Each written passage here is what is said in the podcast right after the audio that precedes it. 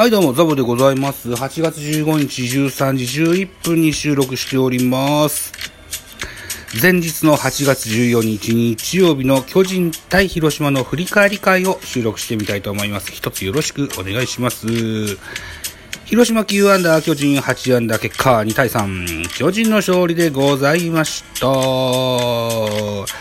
勝ち投手クロール、1勝目。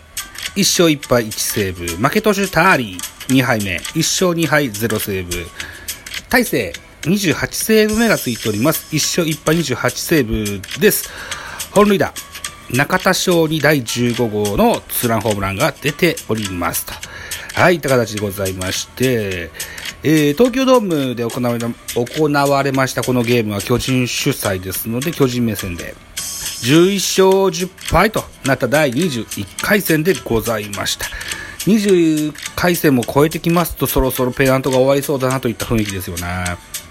早い。まだ8月の中旬なんですけどね。まあそんなもんですわね。えー、巨人は4回裏、中田のツーランが飛び出し、幸先よく先制する。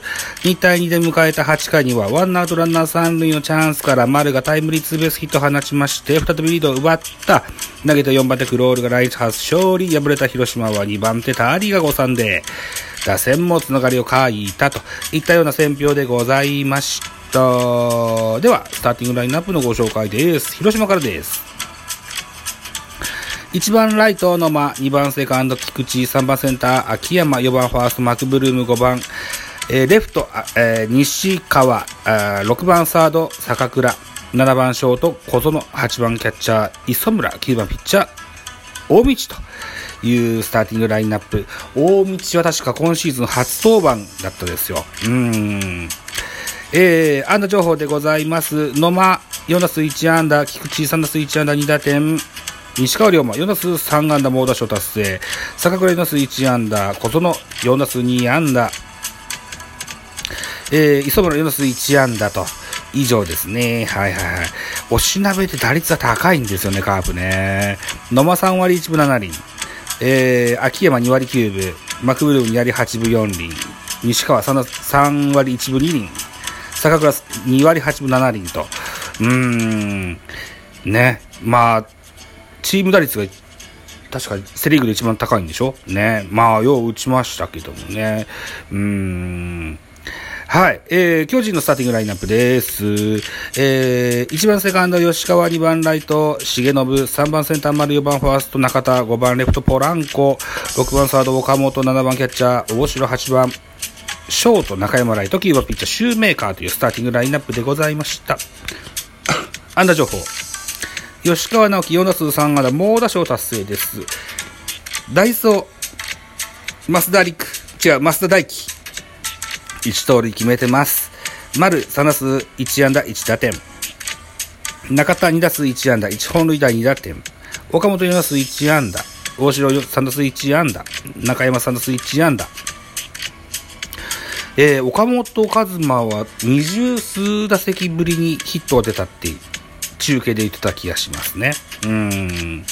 はい、こんな感じですかね。この1番吉川、2番重信、3番丸、4番中田、5番ポランコ、6番岡本。うーこの打順にしてから結構調子が上向きですよね。うん。ウォーカーが見れないのは巨人ファンとしてはちょっと残念なんですけどね。でも、この流れ、いい流れはちょっと切りたくないからな。またウォーカーにはウォーカーの出城が出てくるはずですので、また楽しみにしたいと思います。はい、そうします。今度、系統でございますね。系統。違う違う、系統。はい。広島は先発、大道でした。4回投げました。75球、被安打4奪三振、5フォアボール、1、2失点。2番手が矢蓋でした。2回投げました。27球、被安打1奪三振、1フォアボール、1。3番手、矢崎。1回投げました。17球、被安打1奪三振、2と、ホールをついてございます。えー、っと、4番手、ターリー。3分の1投げました。8球、被安打2、1失点。負け投手になっております。最後は松本。3分の2を投げました。9球。えー、1奪三振、1フォアボールといった内容でございました。対して巨人の系統は5名でした。先発シューメーカー5回投げました90球、被安打5打三振3フォアボール2といった内容でした。えー、この日ですね、友人の森エンテスさんが現地観戦をしてらっしゃったそうです。彼はロッテファン、ロッテメインで、サブファンがベイスターズなんですけど えっと、お母様だったかな？の、高校でね、えー、巨人か広島かどちらかのファンかわからないですけど、えっ、ー、と、東京ドーム、ど、どちらかのファンだったんでしょうね。東京ドームでこのゲームを見てくださったそうでございます。えー、森エンテスさん曰くですよ、シューメーカーは、えー、投げるまでに間合いが長くて、時間かかるよねって いうツイッターが非常に印象に残ってます。えー、僕もそう思います。2番手井上です。1回と3分の2投げは32球、平野さん奪三振3に失点。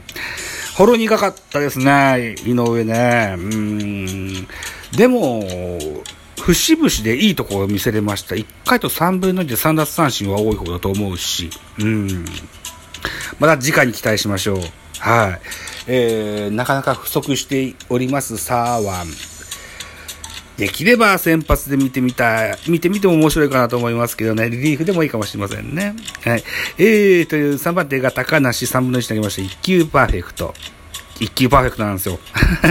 ホールドついております。えー、4番手クロール、1回投げして14球、被安打1打三振1で勝ち投手です。最後は大勢が締めました。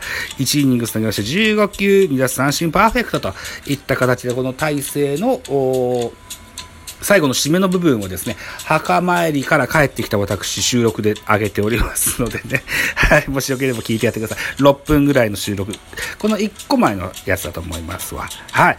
ということでございました。では、得点シーンの振り返りでございます。3回までゼロ更新が進みました。4回裏です。巨人、えー、っと、丸がフォアボールを選びまして、4回裏、ノーアウトランナー1塁といったところで中田翔、打ってすぐそれとわかるツーランホームラン放ちます。中田翔は非常に好調ででございまして、現在、打率も3割に乗せております。3割1厘ですね。はい。いやー、中田翔、4番がよく似合いますですよね。カズマがなまあ、言うまい。岡本選手がまた調子が上がってきたらまた違ってくるかもしれませんが、中田、岡本で、えー、手法2法となれば一番いいんですけどね。はい。えー、7回表、広島の攻撃でございます。ツーアウトランナー2塁3塁から菊池涼介がレフトへ同点のタイムリーツーベースを放ちまして2対2となります。えー、7回に同点に追いつかれてしまいました。で、これが打たれたのが井上といった形になってます。菊池涼介。とりあえず巨人戦めっちゃ打つ。左ピッチャーからめっちゃ打つ。そんな印象があります。はい。彼らしさが出たんでしょうな、きっとな。この時間は僕は、あの、お墓参りしてましたもんですから、見てないと。言いたことなんですけども、8回裏です。8回裏は、えー、ちょっと丁寧に行きましょうか。先頭の吉川直樹が、いやターリーからセンター前ヒットで出塁いたします。ノーアウトランナー一塁でバッター重信です。吉川尚輝も俊足ですけど、代走に増田大輝を起用いたします。この増田大輝盗塁成功させます。えー、ノーアウトランナー2塁となりまして、重信が送りバントを決めまして、ワンアウトランナー3塁といたします。ワンアウトランナー3塁といたシーンから、丸、レフトへタイムリーツーベースヒットを放ちまして、勝ち越しに成功。3対2となりまして、これが決勝点。この日のゲームのヒーローインタビューは、えー、ター、ターリーじゃない。あの、クロール、クロールと丸のダブルヒーローインタビューだったと思います。はい。ということで、クロールが来日初勝利を手に入れましたといったようなゲームになりました。で、8月16日の予告先発はまだ発表されておりませんので、補足情報としましてね、いつも、えー、使わせていただいております、LINE の、LINE の、えー、ジャイアンツ情報。えー、坂本隼人16日に1軍復帰。おおそうなんだ。えー、大勢、せ対28セーブ、勝負強い丸8回 V だ。ダイソー増大輝、最善作でしたと。村田新も絶賛増大輝と重信ビエイラ。今季復帰絶望的に？なんで？どうした？うわー、骨折？ビエイラ骨折だって。ラロッカさん。今季復帰絶望だってよ。あららららっていうことでございました。8月打率が4割4分4厘は中田翔ですかはあ、そうですか。なんですって。はい。といったところでございまして、ミドル巨人くんでございました。えー、今ね、収録してるのが8月15日のお昼なんですけども、残り夏休みも残りあとわずかになりました。16日からはお仕事でございますね。うーん、いうことでまた早朝予約配信もしようと思いますからね。えー、っと、とりあえず本日の8月15日のやっております甲子園大会の振り返り会っていうのは、えー、明日8月16日の朝5時半ぐらいに予約してアップしようと思っております。では、取れるかな？今日またしこたまビールを買い込んでしまいまして さあ、起きていられるのかどうかってとこですけども。まあ、あまり期待せずにいてくださいね。はい。えー、それと、最近非常にこう、収録配信においてのリアクション、たくさんいただいてます。ありがとうございます。非常に感謝しております。やる気が出ております。ありがとうございます。えー、押村区はコメントもぜひください。よろしくお願いします。お待ちしております。ありがとう